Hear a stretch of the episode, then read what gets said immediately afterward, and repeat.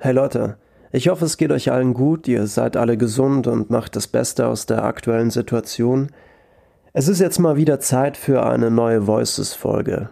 Voices für die, die neu dazugekommen sind beim Podcast. Die Hörer und Hörerinnen können mir Geschichten zukommen lassen, Kurzgeschichten. Eigentlich hieß das Thema am Anfang, schickt mir eine Geschichte zu dem Satz oder der, der Überschrift, was ich euch schon immer sagen wollte. Und es passt eigentlich eh. Also man soll sich nicht nur nach diesem Satz richten. Schickt mir einfach eure Geschichten zu, wenn, wenn ihr das natürlich wenn wollt, dass ich sie vorlese.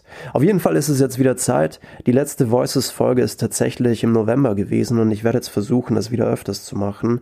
Also einmal im Monat. Und die erste Story ist von Simon und holy moly, sie trifft wirklich gerade den Nerv der Zeit passend. Sie heißt ewig Ferien. Er hat sie Hildegard Knet gewidmet, wie er in seiner E-Mail schrieb. Hildegard Knet, also nur damit ihr es wisst, ist eine Schauspielerin, 1925 geboren, gestorben 2020, also Schauspielerin, Sängerin, Autorin, hatte ein sehr bewegtes Leben. Warum er sie ihr gewidmet hat, soll ruhig sein Geheimnis bleiben. Ich fange jetzt einfach mal an. Ewig Ferien. Heute ist die Mars-Mission zurückgekehrt. Bei einem der Fallschirme versagte die Öffnungsautomatik. Chilenische Touristen schwärmen über und durch die Alpen, kaufen Ansichtskarten, schlecken ihr Eis, stehen an vor den Konzertpavillons und warten darauf, dass etwas passiert. Meinetwegen, dass das Orchester endlich auftritt. Ihr Sonnenölgetränkte Haut Ihre sonnenölgetränkte Haut glänzt mit der Verkleidung der Wohnwagen um die Wette. Der Dollar steigt, der Dollar fällt. Unsere Einrichtung verstaubt seit mittlerweile einem Jahr im Lager. Sollten wir nicht nachsehen, wie es ihr geht? Du gehst spazieren und holst dir eine Illustrierte. Massensterben in Pakistan, Massensterben auf der Autobahn. Ein Flugzeug ist auch abgestürzt und die Regierung vertritt sich die Beine. München bereitet sich währenddessen auf eines seiner großen Bierfeste vor. Die Stadt ist noch ganz erschüttert vom letzten Banküberfall. Eine der Geisel starb im Schusswechsel. Nächstes Jahr sind wieder Olympische Spiele. Außerdem hat man Sarah Leander im nunmehr dritten Anlauf erfolgreich klonen können. Ihre Tour beginnt Ende September in Kassel und trägt den Titel eines ihrer Lieder. Ich weiß, es wird einmal ein Wunder geschehen. Acht oder zehn Jungs lungern vor einer Seilbahnstation herum. Sie langweilen sich. Vor lauter Langeweile fangen sie an, mit Kieselsteinen auf die Vorübergehenden zu werfen. Sie zielen auf Beine und Köpfe der Mädchen, acht oder zehn Jungs, denen Krieg kein Begriff mehr ist.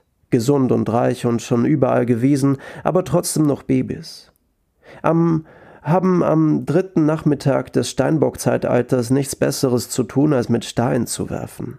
In den Alpen stimmen einige Erben ihr Wolfsgeheul an und schenken sich nach. Es riecht nach Weihrauch und ein bisschen nach Abgasen.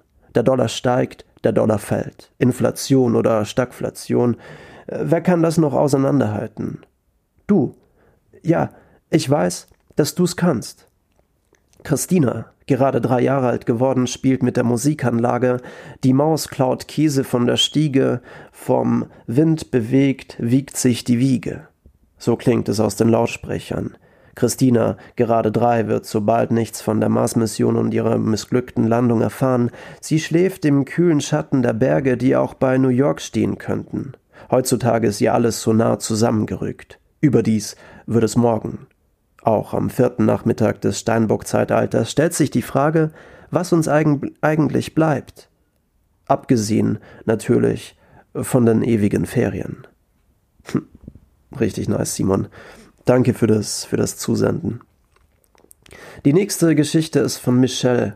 Kurz und knackig, aber meiner Meinung nach mit viel Inhalt. Hat mich auf jeden Fall berührt. Du hörst den Klang tausender Stimmen und lässt dich von ihm in die Irre führen. Bei dem Versuch, den Schein ihrer Lichter zu kopieren, lässt du dich blenden. Das Treten in die unzähligen Fußstapfen vor dir bringt dich von deinem Weg ab. Du suchst etwas in verrauchten Bars und auf dem Boden leerer Glasflaschen, das bereits seit Jahren in dir verborgen liegt. Du möchtest Liebe von allen, aber hast dein Herz bereits vor Wochen in dem falschen Bett vergessen. Du folgst dem Duft, der dich an Heimat erinnert, und findest dich plötzlich weit weg von zu Hause wieder. Du verwechselst das Streben nach Glück mit dem Sehnen nach Anerkennung. und nimmst an, die körperliche Nähe wäre mit Verständnis und Halt gleichzusetzen. Du verliebst dich in fremde Augen, weil sie deine schöne Seite spiegeln, und letztendlich verlierst du dich bei dem Versuch, dich selbst zu finden. Richtig schön. Auch dir danke fürs Zusenden und danke fürs Teilen. Next one ist von Nile. Sie hat mir schon vor geraumer Zeit geschrieben, da sie eine Buchvorstellung über Freya machte und noch ein paar Infos benötigte. Anschließend hat sie mir ein paar ihrer Stories zukommen lassen. Diese nun folgende könnten tatsächlich auch meine Gedanken. Also du spiegelst wirklich, Nele, mit deinen Worten, ich hab's dir eh geschrieben, komplett meine Gedanken. Es geht um ein Thema, mit dem auch ich mich immer wieder auseinandersetze und wie Milliarden anderer Menschen komme ich da auch auf keinen grünen Nenner, weil das nicht möglich ist. Aber es ist schön, sich damit auseinanderzusetzen und dann vielleicht irgendwann seine eigene Wahrheit darin zu finden. Es geht um Glaube. Ist da jemand, da oben, also über uns, jemand, der auf uns aufpasst oder uns vernichtet oder sonst was. Ich weiß nicht, ob ich daran glauben kann, ich würde es gerne und vielleicht mache ich es schon alleine, weil ich es gerne würde. Aber vielleicht hindert mich dieses Wollen auch daran. Wer weiß das schon. Ich wünschte daran glauben zu können, weil es Menschen Hoffnung schenkt. Es ist etwas Großartiges, es schenkt Liebe, es verbindet. Es ist wunderbar sehen zu können, wie sich die Menschen auf etwas stützen können, auf das sie immer vertrauen können, weil niemand weiß, ob es wirklich existiert oder nicht. Der Glaube an die Existenz reicht. Faszinierend. Trotzdem gibt es so viel Streit darum, weil man an verschiedene Dinge glaubt. Was eigentlich totaler Schwachsinn ist, da der Sinn des Glaubens doch überall gleich ist. Oder etwa nicht?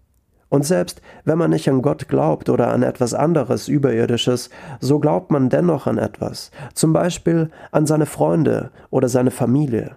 Glaube existiert immer, ohne ihn könnten wir nicht. Wunderbar.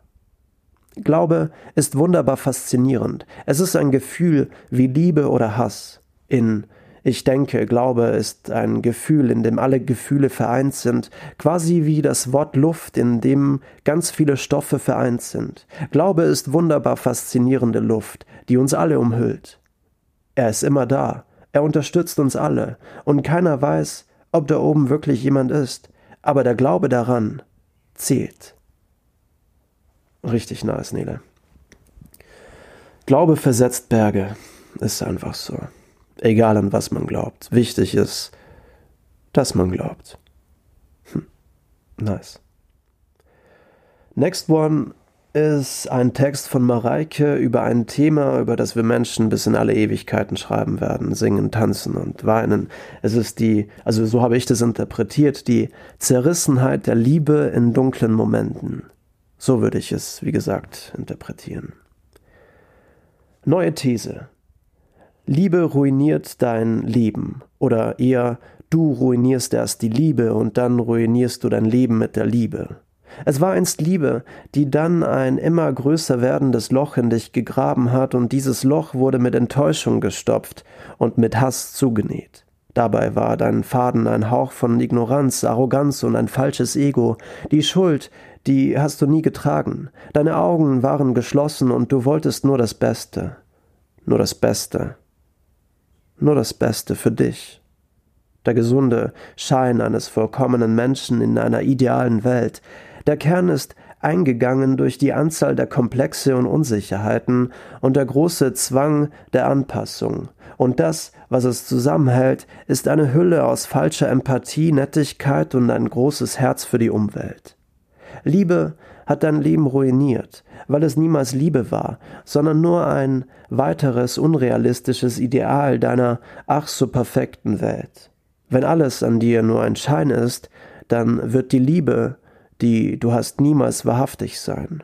Das einzige Wahre an dir ist und war dein Streben nach dem Besten für dich, und alle anderen sind das Mittel zum Zweck, aber nur das Beste.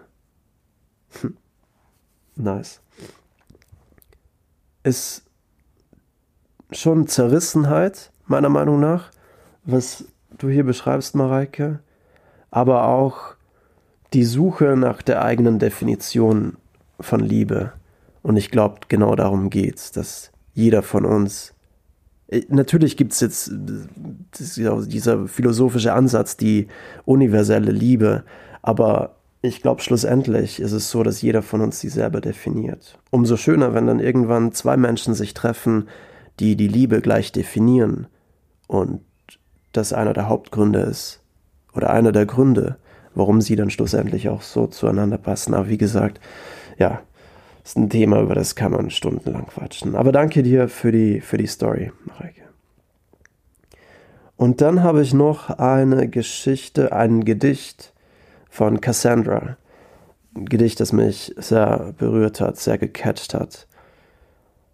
Du klingst in mir nach, wie das Stück von einem Pianisten, wie die angeschlagene Note in einem Flügel, herzzerreißend. Komm mit meinen Emotionen nicht hinterher, achte nur noch auf den Klang. Alles schwindet um mich herum, verloren in der Melodie, sie verebbt, die Tasten stehen still, kein Finger mehr, der sie anschlagen, die sie anschlagen, gebrochen. Du, der Künstler, der Pianist, ertrunken in einem Meer aus Tränen, hast kräftig in die Tasten geschlagen bis zum Schluss. Dein Körper liegt nur schwer am Grund von deinen Träumen. Der Flügel, er steht nun allein. Die Tasten kalt und schwer, verstaubt im Laufe der Zeit. Du warst der Pianist und ich dein Werkzeug. Zusammen brachten wir die Tasten zum Klingen und die Noten zum Schwingen. Eine Melodie aus unserem Innern. Dachten, wir könnten auch ohne den anderen weiterspielen wie zuvor. Doch meine Saiten, sie schwingen, neue Hände bringen sie nur zum Kreischen. Doch du, du hast dich in Atlantis wiedergefunden, vergessen hast du diesen Flügel, hast einen neuen für dich entdeckt, am Grund von deinen Träumen. Eure Melodie erfüllt, erfüllt nun neue Räume. Im, ihr, fer, ihr ferner Klang erreicht mich leicht, meine Tasten, sie werden ganz bleich, bringt meine Saiten zum Zittern, mein Holz zum Verwittern, der Traum ist zerschlagen. Er bringt mich nur noch zum Klagen. Spiel meine eigene Melodie, ganz leise in meinem Innern, kaum noch zu hören, bin ganz leise am Wimmern. Ich male mit Farben, die die Welt mir gibt, zahle mit einem Samen, der unsere Welt siebt, mit strahlendem Warm, das über Kälte siegt, kommen deines zarten Arms, der uns selten zieht in einer wahres, in ein wahres Klar, das über den Zelten liegt, nur der Bravere sah, was übrig blieb. Koloss und Stein aus Eis, sag, denk ich falsch, legst oder nimmst du mir die Schlinge vom Hals? Wenn ich's schaff und den Gipfel erreich, sag, steh ich auch oben oder seh ich bloß weit? Wie beharrlich mag der Weg sein, der dein Rücken ziert, wie kalt werden Nächte, wenn man schon beim Anblick friert. Werd ich dich erklimmen, wie man mich erschuf? Oder mit Stimmen im Ohr, wie man mich ruft? Doch dich zu bewältigen ist, was ich such.